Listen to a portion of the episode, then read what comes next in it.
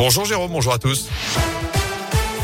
Et on débute avec vos conditions de circulation autour de Lyon. C'est toujours aussi compliqué sur l'A47 dans le secteur de Givors avec un accident survenu ce matin en direction de Lyon. Des difficultés également sur l'A46 Sud dans le secteur de Mions en direction de Paris. Sur l'A43 en arrivant sur Mermoz en direction de Lyon là aussi. Et puis aux deux entrées du tunnel sous Fourvière. Ralentissement également à la jonction entre l'A42 et l'A46 à hauteur du nœud des îles en direction de Lyon. Soyez prudents et patients au volant.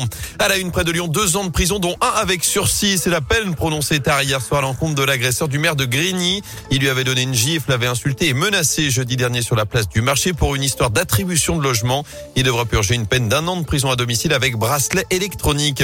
Dans la région, une enquête ouverte à Rouen dans la Loire après cet incendie dramatique hier soir dans une résidence senior. Le feu est parti au deuxième étage de l'immeuble. Le bilan est lourd. Un mort et trois blessés, dont un grave, une personne grièvement brûlée transportée à Lyon.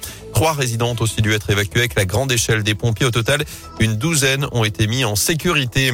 Opération rabibochage à l'Elysée, selon le Figaro. Gérard Collomb sera bientôt décoré par Emmanuel Macron. L'ancien maire de Lyon et ex-ministre de l'Intérieur recevra la Légion d'honneur le 8 mars prochain. À suivre le nouveau grand oral des candidats à la présidentielle après le MEDEF. Hier, c'est à la jeunesse qu'ils vont présenter tour à tour leurs propositions. Aujourd'hui, un panel de 100 jeunes réunis à la Maison de la Radio à Paris.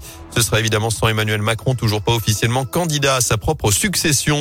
Le chef de l'État occupé par la crise entre la Russie et l'Ukraine, notamment après cette nouvelle escalade provoquée par Vladimir Poutine, qui a reconnu hier soir l'indépendance des territoires séparatistes de l'Est de l'Ukraine. Il a même ordonné à ses troupes d'y entrer pour, je cite, maintenir la paix. Du textile Médine Auvergne-Rhône-Alpes. La région est la première en France dans ce domaine avec 584 entreprises, plus de 17 000 emplois et un chiffre d'affaires de 3 milliards et demi d'euros. Mais il faut encore aller plus loin pour réindustrialiser et créer plus d'emplois, plus d'emplois, pardon. Le fabricant Chamatex et l'agence d'innovation de design et de stratégie d'entreprise Zebra viennent de s'unir dans le projet Texin Lab. Objectif créer une marque locale et produire ici pour vendre ici. Gilles Réguillon est le président de Chamatex Group.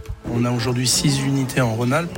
On emploie 290 personnes et l'objectif c'est de s'appuyer sur ces unités de conception, de production pour fabriquer en local et plus on lancera des projets, plus on aura des emplois dans les structures du groupe Chamatex et également dans le microcosme de sous-traitants qui nous entourent. L'objectif, évidemment, c'est d'activer un microsystème rhône-alpin d'emploi de marque et de générer un cercle vertueux. Chamatex qui a investi récemment 10 millions d'euros pour développer la fabrication de sneakers dans une usine en Ardèche. Objectif en produire 500 000 par an d'ici 2024. Et puis l'événement télé aujourd'hui, Colanta de retour ce soir, le totem maudit à 21h10 sur TF1 avec Bastien et c'est à deux candidats du Rhône.